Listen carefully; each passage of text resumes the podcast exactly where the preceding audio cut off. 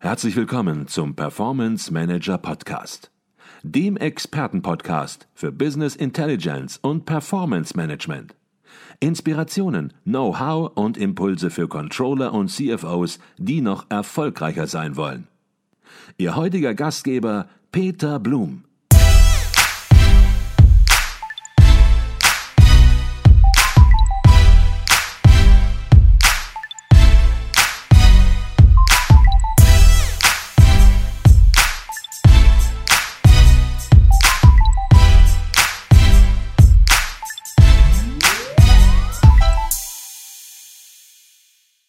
Herzlich willkommen im Performance Manager Podcast. Mein Name ist Peter Blum. Jedes Jahr im Herbst wird der ICV Newcomer Award verliehen. Anliegen dieses Preises ist es, den akademischen Controller Nachwuchs zu fördern sowie innovative Ideen von der Hochschule in die Controlling-Praxis zu überführen. Und ich begrüße heute bei uns im Podcast den frisch gebackenen Preisträger, den ersten Platz des ICV Newcomer Awards 2021. Seine Masterarbeit trägt den Originaltitel Developing an Early Warning System to Improve Proactive Risk Management in Non-Financial Companies. Er ist Student an der WHU Otto Beisam School of Management. Herzlich willkommen im Podcast und herzlichen Glückwunsch zu dieser außerordentlichen, tollen Auszeichnung Ali Rabab Qureshi. Danke. Herr Qureshi, Sie haben Ihre Masterarbeit in Kooperation mit Thyssen Steel Europe AG geschrieben und daher als weiteres Highlight heute bei uns im Podcast Ralf Leitermann, Head of Risk and Internal Control bei Thyssen Group Steel Europe AG. Und natürlich auch im Podcast der Betreuer der Masterarbeit, Professor Dr. Ut Schäffer, Direktor des Instituts für Management und Controlling an der WHU und last but not least natürlich auch die Jury des ICV Newcomer Awards vertreten durch Christina Keindorf von der Deutschen Bahn AG und Professor Dr. Nicole Jekel, Professorin für Controlling an der Beuth Hochschule für Technik und Vorsitzende der Jury. An Sie alle ein herzliches Willkommen in diesem Podcast. Nicole, fangen wir bei dir an. Der ICV Newcomer Award, der prämiert Masterarbeiten, herausragende Bachelorarbeiten. Und aus vielen eingesendeten Arbeiten hat die Jury drei Gewinner ermittelt. Gibt es da eigentlich eine gemeinsame Linie bei den Arbeiten oder ist die Jury mit komplett unterschiedlichen Themenfeldern konfrontiert. Ja, also wir haben die ganze Bandbreite, das ist wirklich ein Kreativitätsschatz jedes Mal. Und die Kriterien, die sind allerdings immer gleich und die wenden wir an. Aber die Einreichungen sind, ich sag mal, ganz bunt.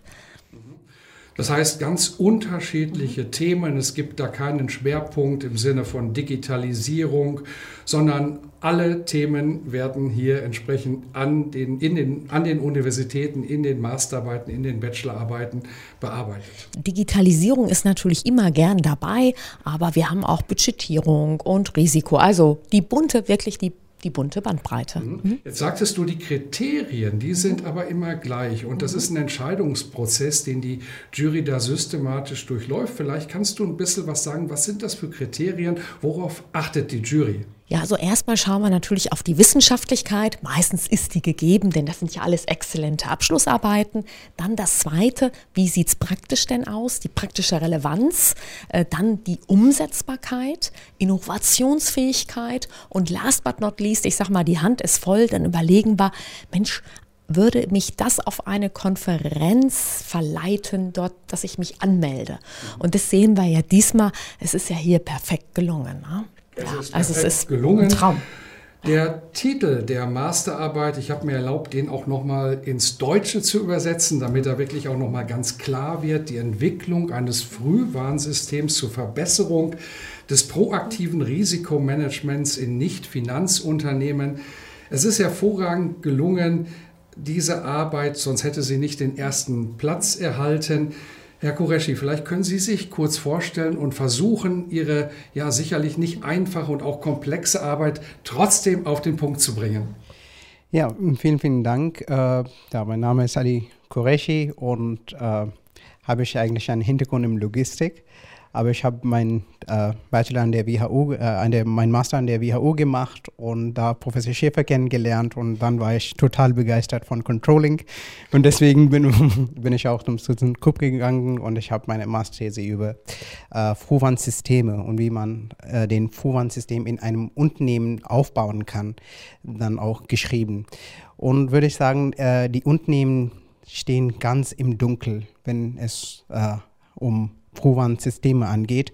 Und der Grund dafür ist, sie wissen nicht, wo sie überhaupt anfangen sollen. Und deswegen habe ich gedacht, dass ich möchte, ja, äh, habe ich gedacht, dass um den Weg zu, äh, den Weg zu ebnen, kann ich ja drei, drei, auf drei Aspekte gehen. Nämlich, was sind die Herausforderungen äh, bei der Etablierung und ob ein Unternehmen überhaupt bereit ist, ein Vorwandsystem zu etablieren. Und die dritte war dann, wie sieht eine Prozesskette, was allgemein für die andere Unternehmen gültig ist und verwend, äh, äh verwendet werden kann. Mhm. Und so, äh, so habe ich ja, die waren auch die meine drei Forschungsfragen. Mhm. Lassen Sie uns ein bisschen auf die zweite Frage eingehen. Ist ein Unternehmen bereit, ein Frühwarnsystem einzuführen? Das ist eine Frage, ja, das, die sich viele stellen. Sind wir bereit, das überhaupt zu machen? Und Sie haben da Kriterien herausgearbeitet, wann ein Unternehmen bereit ist. Was sind das für Kriterien und ja, wann ist ein Unternehmen bereit und wann nicht? Ja, spannende Frage. Äh, muss ich sagen, dass äh, ich habe diesen äh, 14 Punkte-Framework dann auch entwickelt. Äh, aber die Hauptkriterien sind eigentlich drei. Äh, erste ist Risikokultur, die zweite ist äh, IT-Systems und die dritte ist dann die Risikomanagementstruktur. Und äh, von, äh, für, äh, von Kultur kann ich sagen, dass es geht wirklich um Führung. Und Führung heißt, dass äh, ich habe ein Wort dann auch äh, genannt in meiner These, dass es die Führung muss äh, irgendwie abs äh, absolutes sein. Absolutes heißt, es ist ein christlicher Begriff von Sünde zu befreien. Und das heißt, die, die, die, Führung, die Führungskräfte mussten äh, ein angenehmes Umfeld, äh, Umfeld schaffen, wo alle Mitarbeiter über ihre Risiken frei, ohne Angst vor Schuldzuweisungen dann auch sprechen. Und darum geht es in diesem, äh, die, das ist eine gute Risikokultur, wo alle dann wirklich ihre Risiken und ihre Ursachen offenlegen könnten. Die zweite ist natürlich dann äh, in diesem Aspekt sehr, sehr wichtig, ist, äh, Kommunikation. Und Kommunikation müssen auf alle Hier Hierarchienebenen und, und, und zwischen allen Hierarchienebenen auch stattfinden. Äh, dritter Punkt auf jeden Fall ist, äh, wir kann Verführungssystemen können wir nicht auf äh, äh, Excel und auch Simple Tools dann ähm, immer abhängig sein. Wir brauchen analytische Fähigkeiten, Uh, Predictive Analytics und Big Daten, damit, äh, damit müssen auch Unternehmen äh, sich in der Zukunft auch befassen, wenn sie in, mehr in die Richtung Vorwarnsystem gehen möchten. Und am letzten ist äh, Risikomanagementstruktur. Was ist die beste Struktur? Würde würd ich sagen, eine hybride Struktur, eine zentrale und eine dezentrale wo man eines in einer zentralen Funktion die Prozesskette definiert und in dezentralisiert dann die Maßnahmen einleitet und dann definiert. So, äh, kurze Antwort, wenn deine Führung, wenn ihre Führung auf jeden Fall äh, absolutist ist und die Risikomanagementstruktur äh, Hybrid ist und wir haben auch analytische Fähigkeiten, dann ist unser Unternehmen bereit. Mhm. Gab es eigentlich einen Anlass, einen Grund, warum Sie dieses ja sicherlich nicht einfache Thema gewählt haben? Äh, war Ihr Praxispartner ThyssenKrupp Skill Europe, äh, da, war der interessiert, dieses Thema aufzubereiten, der Herr Leitermann? Oder waren andere Gründe ausschlaggebend? Glaube ich, ich bin mit Forecasting dann angefangen bei Henkel. Ich, äh, ich habe im Controlling ein For mit Forecasting zu tun gehabt und habe gedacht, oh, das ist so intellektuell herausfordernd. Und als WHU-Student muss ich in diese Richtung gehen, um diese Herausforderung dann auch äh, zu bewältigen und auch zu meistern. Und deswegen habe ich dieses Thema äh, gewählt, weil es äh, sehr, sehr kognitiv komplex ist und auch, äh, ich glaube, wir brauchen auch kreative Ansätze hier und deswegen, ich habe gedacht, dass ich einen großen Impact äh, in diese Richtung und auf, auf den Vorwandsystemen haben könnte. Und deswegen habe ich dieses Thema ausgewählt und habe auch viel Unterstützung dafür bekommen. Mhm. Wenn man so eine ja, schwierige Masterarbeit beginnt mit einem schwierigen Thema, dann hat man natürlich gewisse Erwartungen, mit denen man an das Thema rangeht. Und dann kommen, ja, ich sag mal, die Probleme, man würde vielleicht besser sagen, Herausforderungen. Und eine Herausforderung ist natürlich, dass Sie allein schon die Arbeit an einem der renommiertesten ja, Lehrstühle weltweit, muss man fast sagen, für Betriebswirtschaftslehre machen. Und der Otscheffer sicherlich auch nicht der einfachste ist. Der, der fragt auch schon mal die Dinge sehr, sehr kritisch und hat ein Auge drauf, was da rauskommt aus seinem Bereich. Aber was waren das für Herausforderungen, denen Sie sich gegenüber gesehen haben? Äh, der Professor zufriedenzustellen? Ah, nein. nein, ich, ich, äh, ich glaube, die, die äh, es gab verschiedene Herausforderungen, aber äh, was, glaube ich, war sehr wichtig war, dass äh, bei den Interviews und den Datenerhebungen war nicht, äh, haben die äh, Teilnehmer ein, einfach in Interviews gescheut, über Risiken zu sprechen. Und ja, äh, weil sie auch mi mich nicht äh, vertraut haben und haben ja gedacht, ja, irgendwie ich werde ihre Arbeit auswerten oder oder bewerten. Und deswegen äh, war es wirklich äh, ein menschliches Thema für mich geworden, um das Vertrauen von den Unternehmen, für den Mitarbeiter zu gewinnen, damit ich auch äh, mehr und bessere Qualität von Daten bekommen könnte. Mhm. Herr Professor Schäfer, Sie haben auf jeden Fall alles richtig gemacht. 2021 erster Platz beim Newcomer Award. Zweitens, was noch viel, viel wichtiger ist, Herrn Kureshi von Controlling überzeugt und begeistert. Ich glaube, das ist die Mission und da können wir eigentlich schon sagen, das vielleicht steht vielleicht sogar über allem. Lassen Sie uns vielleicht hier noch mal ein bisschen in das Thema reingehen. Risikomanagement ist ein Bereich für sich und Controlling ist natürlich auch ein Bereich für sich. Wie würden Sie diese Bereiche zusammenbringen? Soll der Controller jetzt auch noch das Thema Vollumfänglich beleuchten oder wo sehen Sie die Aufgaben? Ja, super spannende Frage. Was man empirisch im ersten Schritt sagen kann, wir haben das gerade dieses Jahr in der Studie des WHO-Corona-Panels auch empirisch angeschaut, dass die Lösungen in der Praxis extrem unterschiedlich sind. Ne? In knapp über 50 Prozent der Fälle ist das Risikomanagement dominant primär im Controlling verankert. Heißt in ungefähr Hälfte aller Fälle nicht. Und was wir auch sehen, ist, dass das, was Controller dann wirklich auch tun in dem Feld, natürlich, wenig überraschend, extrem von dieser Verankerung, der organisatorischen Verankerung abhängt. Was mir wichtig ist, ist eigentlich gar nicht so sehr, machen das jetzt Risikomanager, machen das Controller, machen das Risikomanager im Controlling, auch eine spannende Frage. Aber viel wichtiger ist mir, dass ich in vielen Unternehmen beobachte, und das konnten wir auch schön in unserer Studie zeigen, dass das Risikomanagement ganz stark auf bekannte operative Risiken fokussiert. Ne, auf die Quantifizierung, das Reporting und die Kontrolle bekannter operativer Risiken. Und ich sage nicht, dass das falsch ist. Das ist nötig, allein schon aus Compliance-Gründen in vielen Fällen. Aber man darf da eben nicht aufhören. Das heißt, was wir beobachten, und da würde ich jetzt Controller in, der, in ihrer Rolle sehen, dass sie drauf, den Finger drauflegen, dass sie sagen, Mensch, da muss doch einer ran. Beschäftigt euch stärker mit strategischen Risiken. Beschäftigt euch stärker mit nicht bekannten externen Risiken, gerade in unserer Zeit. Ne? Covid, der nächste externe Schock kommt bestimmt und, und, und. Wer ist denn dafür verantwortlich im Unternehmen? Ne? Anderer Typ von Risiko, aber eben auch Risiko. Ne? Also dieses, dieses Sicherstellen, dass die verschiedenen Risikotypen adäquat behandelt werden, sicherstellen, dass jeder im Unternehmen kapiert, dass ich externe Risiken, strategische Risiken nicht so behandeln kann wie von innen kommende operative Risiken. Da geht es eben nicht mehr um Regeleinhaltung, da geht es um strategischen Dialog. Das heißt, der Controller auch als jemand, der das Management nach vorne schiebt in die erste Verteidigungslinie, so gut er eben kann oder so gut sie eben kann, und dann auf der Basis schaut, Mensch, wie kann ich denn als Facilitator, als, als jemand, der so einen Dialog anregt, moderiert, ähm, ja, das Management da so ein bisschen in die Pushen bringen. Und vielleicht noch ein letzter Punkt. Wenn Controller und Risikomanager da sind, was wir auch ganz häufig beobachten, ist Doppelarbeit und ähm, ja, eine ausbaufähige Interaktion. Unterschiedliche Systemlandschaften, ganz, ganz viel Parallelarbeit, Doppelarbeit. Also wie gestalte ich eine qualitativ hochwertige Zusammenarbeit zwischen den beiden Funktionen, was natürlich dann wahrscheinlich primär ein Thema in größeren Unternehmen ist, wo es eben beide Funktionen gibt. Das wären so mal auf die Schnelle die wichtigsten Themen, die ich hier sehe für Controller. Wie wichtig Risikomanagement ist, wie wichtig Frühwarnsysteme sind, das haben wir ja in den letzten Monaten sehr deutlich gesehen. Das wird sich auch in Zukunft nicht ändern.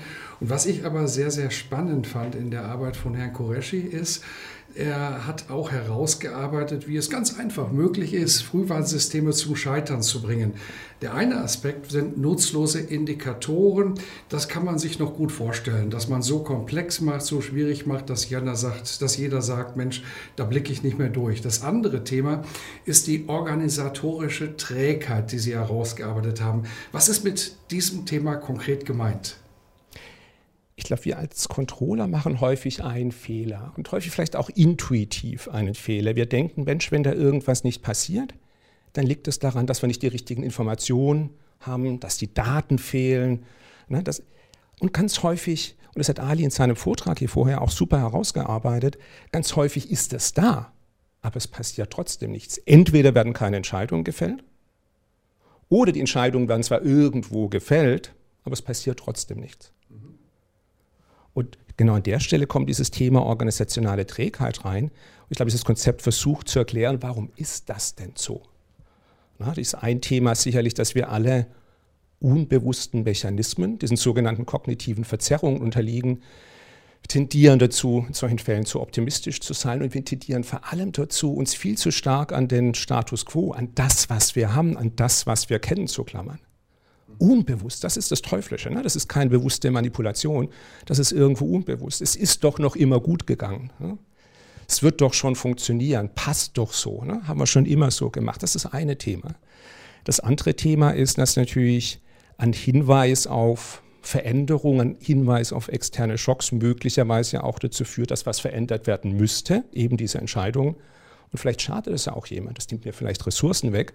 Und dann habe ich natürlich einen ganz, ganz handfesten Grund, mich auch so ein bisschen dagegen zu wehren. Und drittens, wir arbeiten alle viel zu viel. Ich glaube, ganz, ganz viele Controller, Risikomanager, Manager da draußen arbeiten auch viel zu viel. Und wenn ich 120 Prozent hier im operativen Schlamm stecke, ist es natürlich wohl feil von Früherkennung und man müsste doch noch und man hätte noch und noch mal ganz was anderes zu reden. Aber da schlägt dann eben das Operative und das Kurzfristige den bisschen grundsätzlicheren oder den über das hinausgehenden Gedanken. So, jetzt nehmen Sie mal die drei Punkte zusammen und ich glaube, dann können wir zusammen ganz gut verstehen, warum das ein Riesenthema ist in Unternehmen. Und letzter Satz, ist das etwas Neues, organisationale Trägheit? Nee. Ist es besonders wichtig heute und in den nächsten 10, 20 Jahren? Ja. Warum? Weil sich die Welt, Welt viel stärker verändert. Und dann hat dieses Konstrukt natürlich auch eine ganz andere Bedeutung, eine ganz andere Relevanz, ist viel gefährlicher als in relativ stabilen Zeiten. Herr Leitermann, Risikomanagement in der Praxis, das ist Ihr Job und Sie haben gemeinsam mit Herrn Koreshi an diesem Projekt gearbeitet und ich gehe mal davon aus, dass Sie auch versuchen, ein bisschen was für sich da mitzunehmen, die Dinge zu implementieren bei Ihnen im Unternehmen. Wie ist das bisher gelungen? Haben Sie da schon einen Nutzen rausziehen können aus dem Projekt? Ja, also wir beschäftigen uns äh, intensiv mit äh, Früh, Risikofrüherkennung. Risikofrüherkennung funktioniert bei uns sehr gut. Wir haben die Risiken im Portfolio drin und wir beschäftigen uns jetzt schon seit einiger Zeit, ich sage mal so zwei, drei Jahre mit dem Thema Frühwarnindikatoren, weil bei den Frühwarnindikatoren haben wir immer mehr festgestellt, dass wir da nicht on track sind, dass wir die Risiken in ihrem Zeitablauf, in der Veränderung nicht so erkennen, dass wir die Risiken auch tatsächlich frühzeitig erkennen und dann dagegen steuern können gegen diese Risiken. Und weil wir das festgestellt haben, nicht im Unternehmen so implementiert haben, wie wir es brauchen, haben wir gesagt, okay, da schreiben wir jetzt mal eine Masterthesis aus haben dann einen ganz tollen Masteranden auch bekommen. Ähm, wir haben jetzt durch die Masterthesis, ich sag mal, eine ganz andere Sichtweise auf die Risiken und die Frühwarnindikatoren, auf die Risiken, nicht auf die Frühwarnindikatoren eine andere Sicht bekommen, als wir sie hatten. Ähm, und wir sind jetzt in der Lage, durch einen erweiterten Horizont mal viel stärker, weil der Blick mit den Risikoketten, das kam erst in den Gesprächen mit Ali raus, dass wir sagen, wir müssen in Risikoketten, in Risikonetzwerken denken. Und genauso ist jetzt der nächste Schritt gewachsen, dass wir sagen, wir dürfen gar nicht auf Einzelrisikoebene denken, sondern wir müssen in der gesamten Prozesskette denken.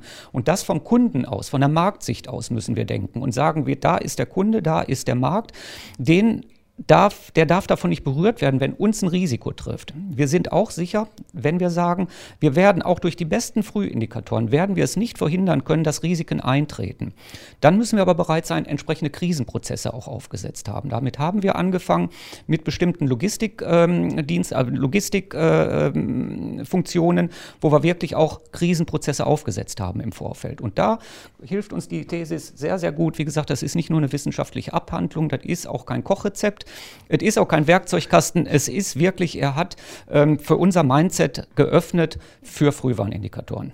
Also auch Sie haben alles richtig gemacht. Sie haben natürlich auch eine sehr gute Kraft hier gehabt, sozusagen mit Herrn Koreschi, der eben genau das auch geleistet hat. Und Sie haben profitiert im Unternehmen und Sie haben zweitens im Grunde im Vorbeigehen hier auch natürlich noch mit als Mitvater des Erfolges hier den ersten Platz kassiert. Also von daher, ja, besser kann es nicht laufen momentan. Besser kann es nicht laufen. Jetzt die Frage natürlich noch an die Jury und die wird gar nicht so einfach sein, weil wir haben verstanden, wie gut das Ganze gelaufen ist und welche nutzenstiftenden Aspekte Herr Koresch mit seiner Arbeit hier vollbracht hat.